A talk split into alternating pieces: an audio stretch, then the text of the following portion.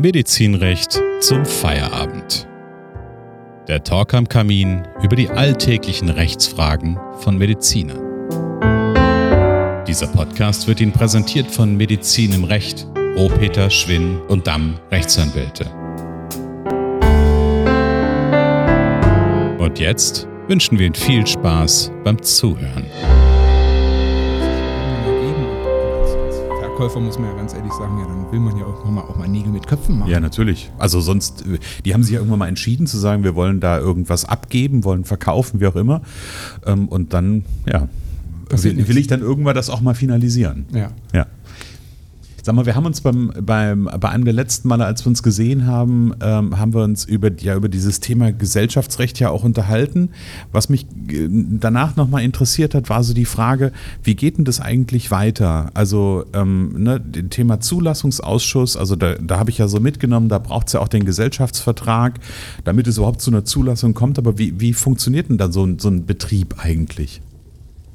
Also tatsächlich mit dem Betrieb ist es so, dass eigentlich der Zulassungsausschuss ist, wenn du, wenn du willst, so eine Art Startschuss. Mit, mit, mit der Entscheidung des Zulassungsausschusses kriegt man sozusagen das Go, man darf sozusagen in der Praxis arbeiten.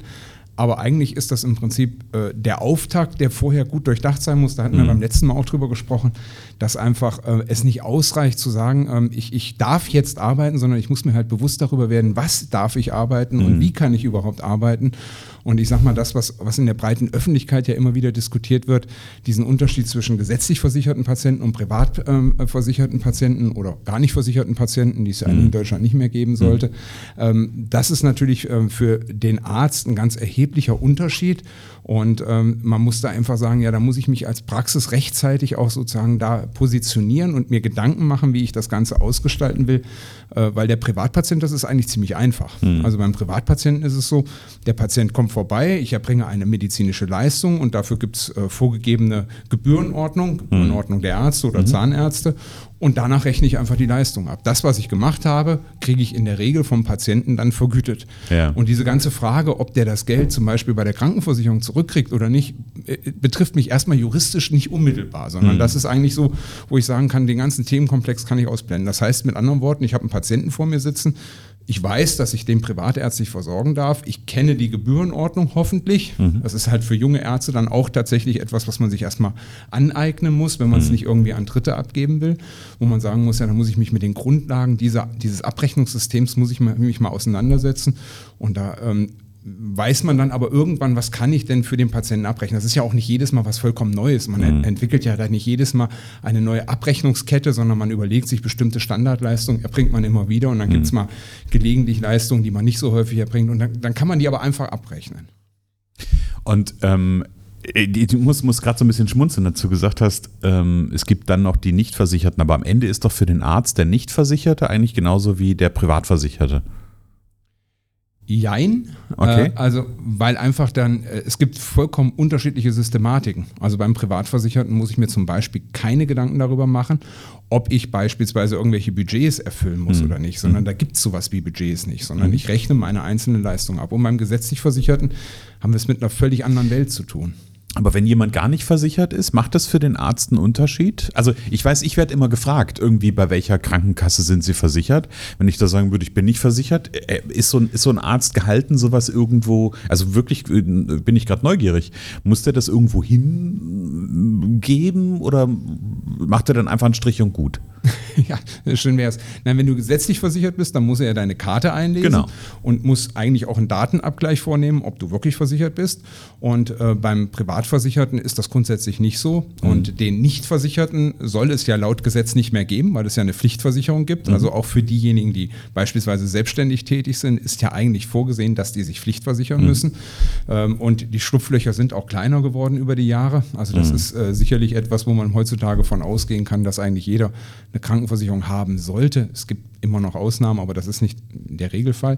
Aber für den, für den Arzt bedeutet es eigentlich, dass im Prinzip in dem Moment, wo diese Frage gestellt wird und dann beantwortet wird, gehe ich entweder in das System der gesetzlichen Krankenversicherung rein mit einer Vielzahl von Folgethemen oder ich habe den Privatversicherten, wo ich im Prinzip mir nur Gedanken darüber machen muss, was mache ich jetzt bei diesem Patienten, was ist da sinnvoll oder nicht. Während beim gesetzlich Versicherten, da muss ich halt zusehen und gucken, habe ich denn überhaupt alle Genehmigungen für alle Leistungen, die ich jetzt bei dem Patienten machen will? Also ich habe ein bestimmtes Krankheitsbild vor mir, ich, ich sehe den Patienten, der sitzt mir gegenüber, der hat bestimmte Symptome mir geschildert und dann will ich ein Untersuchungsprogramm abfeuern. Und wenn ich beispielsweise für bestimmte Leistungen, sowas wie Ultraschall oder sowas, keine Genehmigung habe, dann darf ich das eigentlich beim gesetzlich Versicherten gar nicht erbringen. Okay. Obwohl ich das kann. Also äh, es geht nicht um die Frage, bin ich medizinisch dazu imstande oder nicht? Habe ich die Qualifikation dafür? Das ist überhaupt nicht die Frage, sondern das ist ein sehr formalistisches Verfahren beim gesetzlich Versicherten, weil das System ist halt völlig anders aufgesetzt. Also beim gesetzlich Versicherten ist einfach, es gibt ein Kollektivsystem. Und dieses System ist darauf ausgestaltet, eine Menge von Patienten adäquat zu versorgen. Das Okay. heißt, es wird einmal geprüft, ob der Arzt die Qualifikation hat, ob er das erbringen kann und dann kriegt der Arzt von der Kassenärztlichen Vereinigung kriegt eine Genehmigung.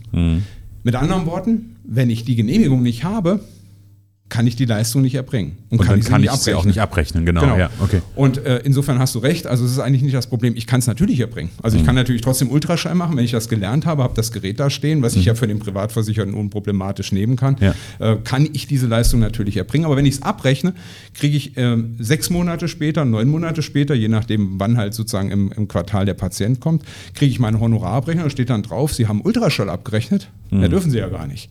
Das heißt mit anderen Worten, ich muss mir frühzeitig, wenn ich mich niederlassen will, muss ich mir frühzeitig Gedanken machen, welche Leistung will ich in der Praxis erbringen und für welche Leistung muss ich eine gesonderte Genehmigung beantragen. Ja. Und dann muss ich halt Nachweise bringen. Ich muss beispielsweise auch Mengen von bestimmten Leistungen nachweisen in Form von Arbeitszeugnissen, damit einfach die KV sich einen Eindruck verschaffen kann, kann der Arzt das, was er machen will, kann der das überhaupt? Hat er die richtigen Geräte? Sind das Geräte, die beispielsweise bestimmte Anforderungen erfüllen? All das muss ich im Prinzip prüfen, sodass man sagen kann, man meint ja immer sozusagen, der Privatversicherte ist der besser Versicherte, aber der gesetzlich Versicherte ist eigentlich super geschützt, weil durch diese ganzen Regularien ist natürlich klar, es ist ein relativ enges Korsett, was der Arzt ähm, hat, was er auch erfüllen muss. Und wenn er das sozusagen nicht erfüllt, dann darf er die Leistung nicht erbringen und nicht abrechnen.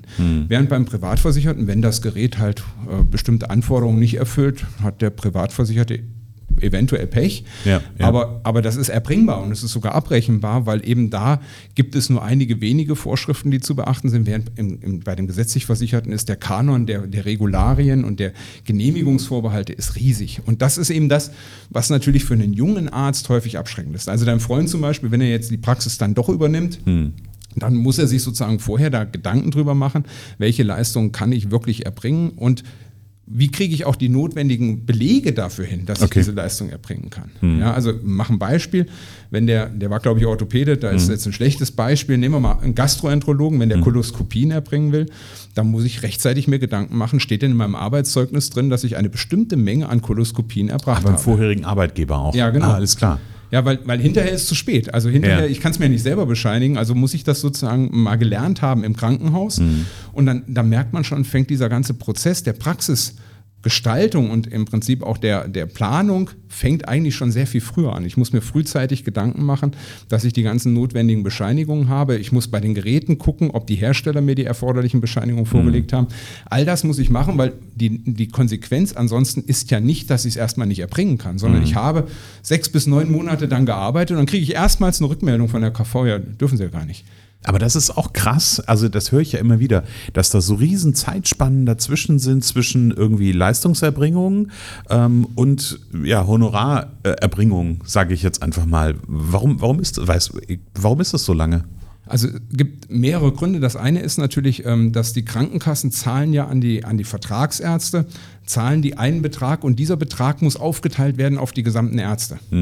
Und wie will ich das natürlich machen? Also ich kann ja im, im Vorfeld nur begrenzt sagen, welche Ärzte werden in welchem Umfang genutzt. Klar, es gibt statistische Erfahrungen, das ist jetzt auch nicht jedes Mal vollkommen neu, aber man muss einfach sagen, wie es konkret zu verteilen ist, weiß ich eigentlich erst, nachdem die Abrechnung der Ärzte fertig ist. Und im, im vertragsärztlichen System ist halt ähm, so ein Turnus, ist halt das Quartal. Also die Leistungen werden quartalsweise abgerechnet. Das heißt, wenn ich jetzt äh, meinetwegen das aktuelle Quartal Ende Juni beispielsweise abrechnen würde, dann, dann weiß ich eigentlich als KV erst im Juli, was haben denn die Vertragsärzte im zweiten Quartal erbracht? Welche Okay. Mengen haben die denn Okay. erbracht? Wie teile ich die Vergütung im zweiten Quartal auf auf eine bestimmte Menge an Leistung? Und das weiß ich eigentlich erst im Nachhinein. Deswegen ist relativ klar, kann ich eigentlich nicht sagen, die Leistung wird eins zu eins vergütet, sondern aufgrund dieses, dieses Topfes, der zur Verfügung steht, der irgendwie aufgeteilt werden muss, habe ich immer einen zeitlichen Versatz. Und da müssen natürlich die KV noch rechnen. Das sind ja riesige Datenmengen, die da zu bewältigen sind. Die Regelwerke sind natürlich auch riesig.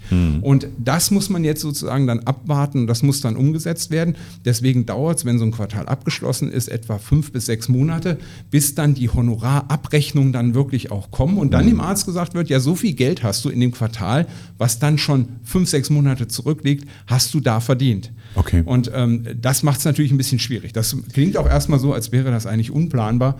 Aber ähm, der, der große Vorteil dieses Kollektivsystems ist, du kriegst praktisch Abschläge. Also du, du, du kriegst nicht dein Geld erst nach, Okay. äh, nachdem das Quartal abgeschlossen ist, plus sechs Monate, sondern man, man kriegt eben bestimmte Abschläge schon während des laufenden Quartals, wo eben gesagt wird, eigentlich der Großteil der Vergütung hast du schon bekommen, äh, sagen wir mal, eigentlich bevor überhaupt feststeht, wie viel Geld du endgültig bekommst.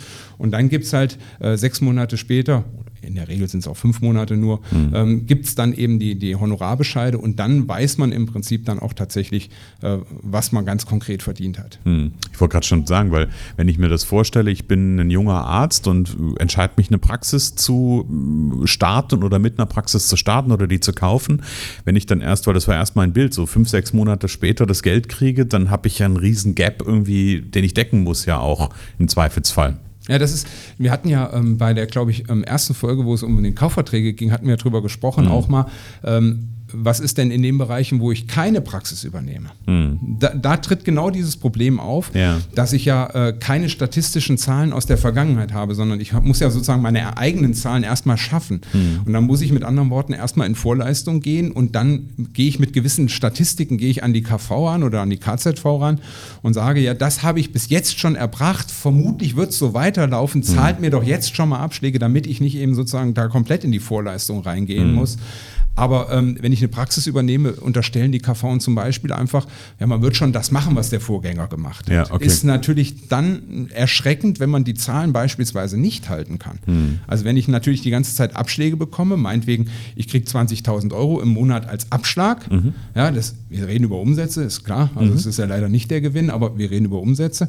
Und ähm, wenn ich diese 20.000 Euro weiterbekomme und ich schaffe aber dann nicht die Leistungsmenge, weil die Patienten nicht kommen, weil ich noch nicht so leistungsfähig bin, weil ich nicht so viele Patienten schaffe oder weil ich krank bin oder Urlaub Mhm. habe oder sonst irgendwas. Es gibt ja tausend von Gründen, ähm, wenn ich das dann nicht schaffe und kriege dann natürlich sechs Monate später mitgeteilt, ah, Sie haben übrigens zu viel Geld bekommen, bitte zahlen Sie etwas zurück. Mhm. Das ist erfahrungsgemäß mindestens genauso hart wie das, dass man am Anfang einplanen muss, eventuell eine Liquiditätslücke erstmal zu überwinden. Ja, ja. Und da muss der junge Arzt sich eben auch drauf einstellen und muss ein bisschen selber auch selbstkritisch sich monitoren, ob er das mit seinen Abrechnungszahlen dann auch schafft, was ihm an Abschlag schon vorher sozusagen im vorauseilenden Gehorsam praktisch äh, gezahlt wurde.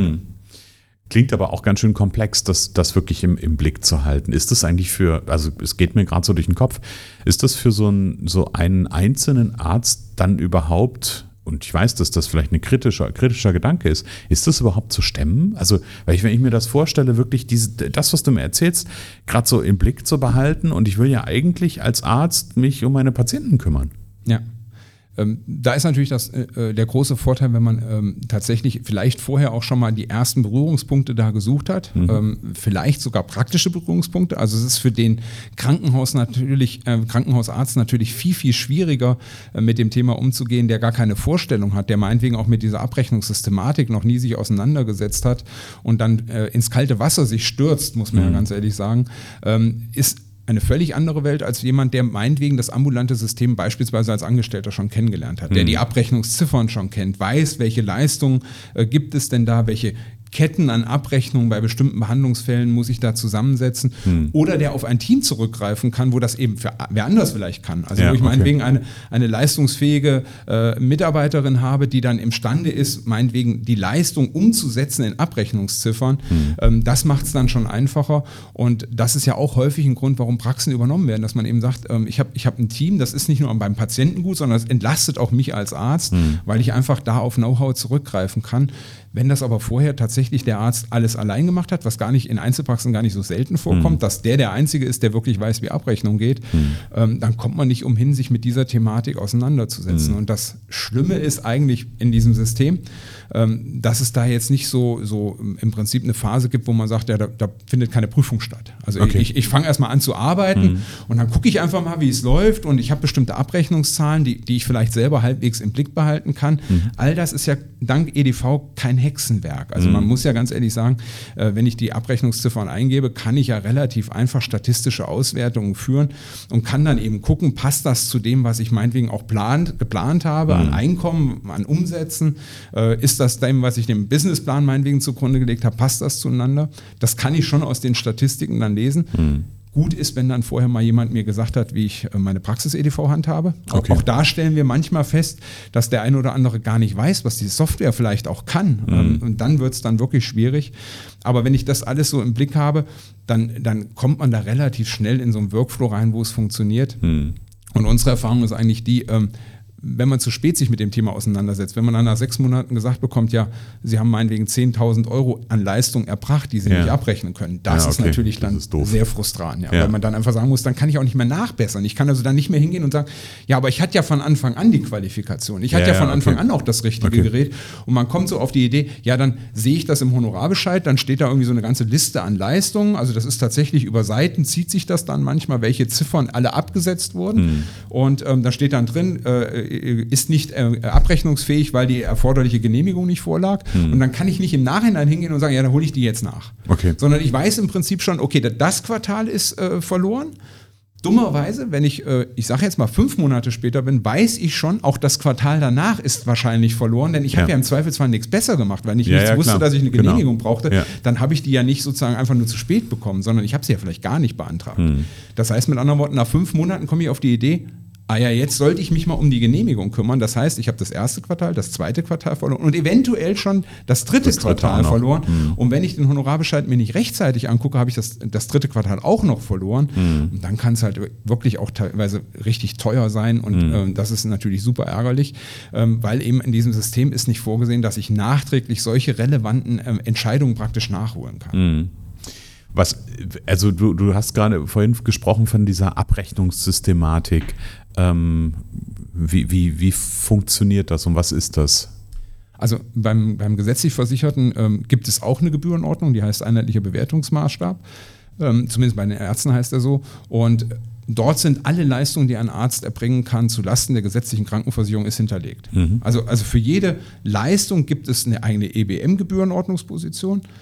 Und da steht auch genau drin, was ich erbringen können muss und was ich imstande sein muss zu erbringen. Also es okay. gibt so zwei Bereiche. Okay. Mhm. Das eine sind die Leistungen, die muss ich mindestens erbringen, sonst kann ich die Ziffer gar nicht abrechnen. Mhm. Und dann gibt es weitere Teile, die sollte ich zumindest imstande sein zu erbringen. So nach dem Motto, ich kann bestimmte Untersuchungen durchführen. Wenn ich die nicht durchführen kann, weil ich das Gerät nicht habe, die Qualifikation nicht habe, dann darf ich die ganze Ziffer nicht abrechnen. Mhm. Egal, ob ich das im Einzelfall überhaupt hätte machen müssen oder nicht, ist okay. völlig egal.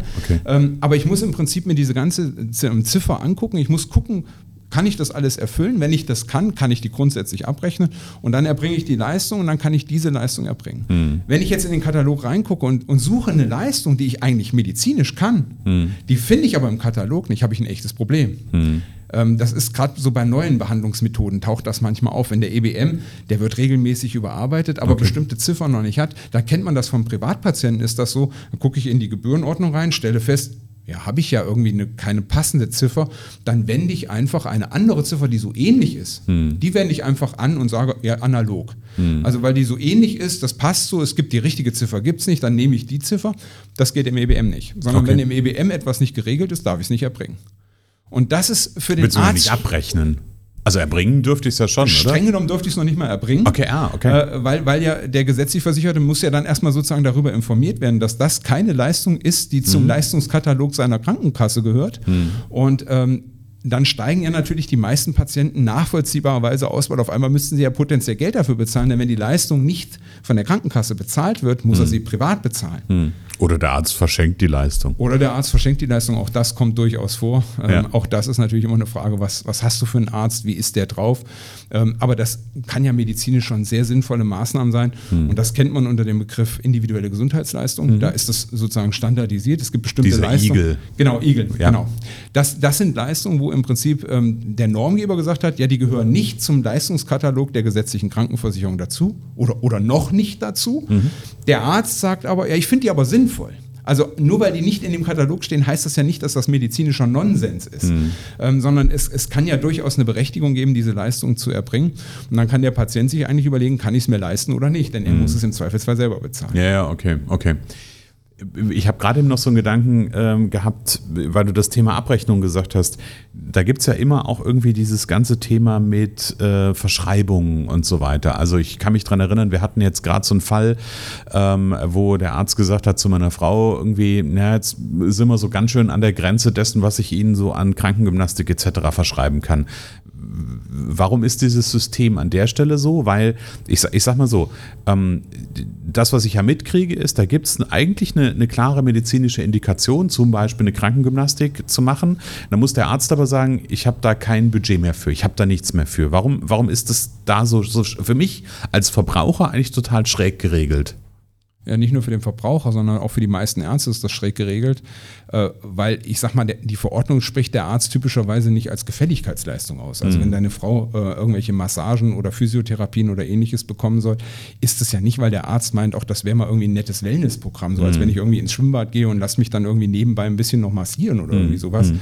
sondern es hat ja in der Regel eine medizinische Indikation, sonst würde ich es ja nicht vom Arzt kriegen. Ja. Und ähm, das ist aber halt das Problem dieses, dieses Systems mit begrenztem Geld dass eben dummerweise nicht nur die medizinische Notwendigkeit einer Leistung relevant ist, sondern der Vertragsarzt muss sozusagen für die Krankenkassen auch noch auf die Wirtschaftlichkeit achten. Hm, okay. Und das ist natürlich etwas, was, was jeden Arzt schon ein bisschen verstört, hm. weil ich auf einmal so eine Art Budgetverantwortung für die Krankenkasse übernehme die leider auch nicht so ausgestaltet ist, dass der Arzt das immer eins zu eins erkennen kann. Also ich mhm. mache deine Frau jetzt als Beispiel, das ist mhm. ja insofern eine gute Vorlage. Äh, wenn man sagt im Prinzip, ja, ich meine, der würde jetzt noch zehn Massagen, würden ihr helfen, dann wäre alles mhm. gut. Mhm. Ich aber eventuell sage, ja, aus wirtschaftlichen Gründen kenne ich deine Frau viel zu wenig, um das zu beurteilen. Aber angenommen, der sage ich auch, sie müssen sich regelmäßig bewegen. Mhm. Und das macht aber der Patient nicht. Ja, da fängt es schon an, da merkt man jetzt schon, ja, der Patient muss mitspielen. Das ist, ja. das ist häufig für den Patienten so ein bisschen schwierig zu verstehen, dass eben bestimmte Leistungen setzen eine Compliance voraus. Also dass ich sozusagen auch als Patient meinen Teil dazu beitrage. Mhm. Und jetzt wird es ganz absurd, wenn ich jetzt als Arzt feststelle, der Patient macht nicht, was ich sage. Mhm. Und ich verordne jetzt einfach. Und ich muss mehr verordnen, weil der macht ja nicht, was ich sonst noch sage. Also es ist ja in der Regel, äh, gerade mit so irgendwie Bewegungsapparat, ist ja nicht damit getan, eine Massage zu kriegen, genau, sondern ich muss genau. ja wahrscheinlich noch irgendwas anderes machen. Mhm. Und der Arzt erklärt mir auch, was ich machen muss. Äh, mhm. Herr Rohpeter, bewegen Sie sich etwas mehr oder so. Und dann sage ich als Patient, nee, das mache ich aber nicht. Mhm. Dann muss der Arzt sozusagen die Reißleine ziehen für die Verordnung, die er gemacht hat, weil ansonsten wird ihm vorgeworfen, ja, so viele Massagen sind ja gar nicht notwendig geworden. Mhm. Oder er kommt in Erklärungsnot. Er muss erklären, ja, wieso haben Sie denn über das Standardrepertoire sozusagen hinaus weitere Verordnungen ausgesprochen? Die kosten ja das System Geld. Mhm.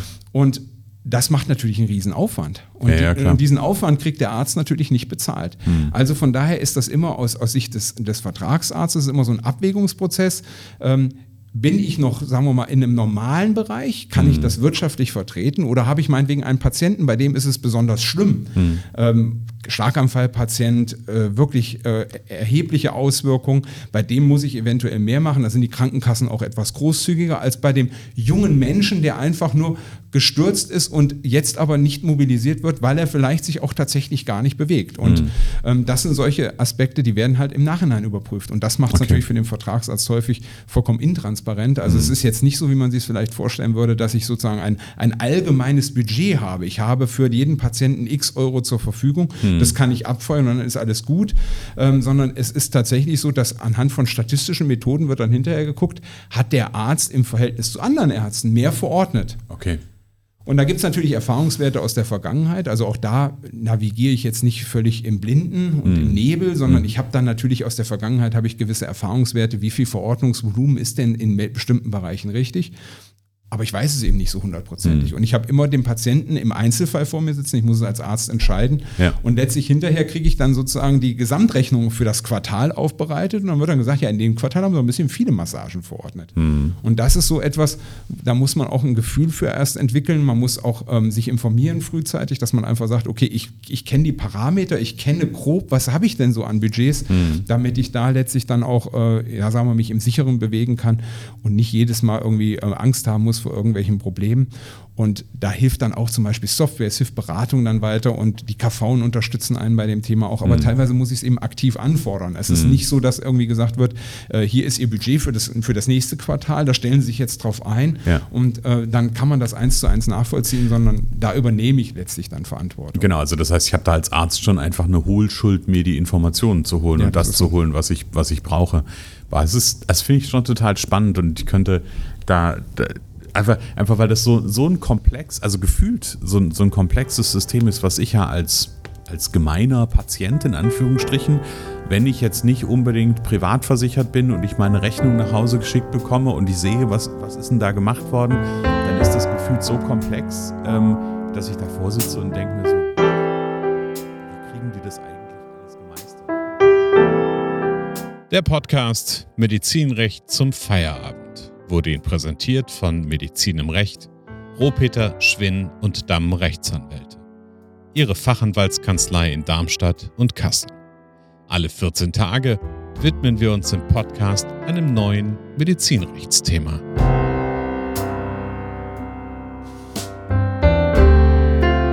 Sie haben eine konkrete Frage zum heutigen Thema? Wenden Sie sich am besten direkt persönlich an die Medizinrechtsexperten. Den direkten Draht finden Sie ganz bequem auf www.medizinrechtskanzlei.net. Ach ja, wenn Sie keine Folge verpassen wollen, dann sollten Sie diesen Kanal auf jeden Fall sofort abonnieren.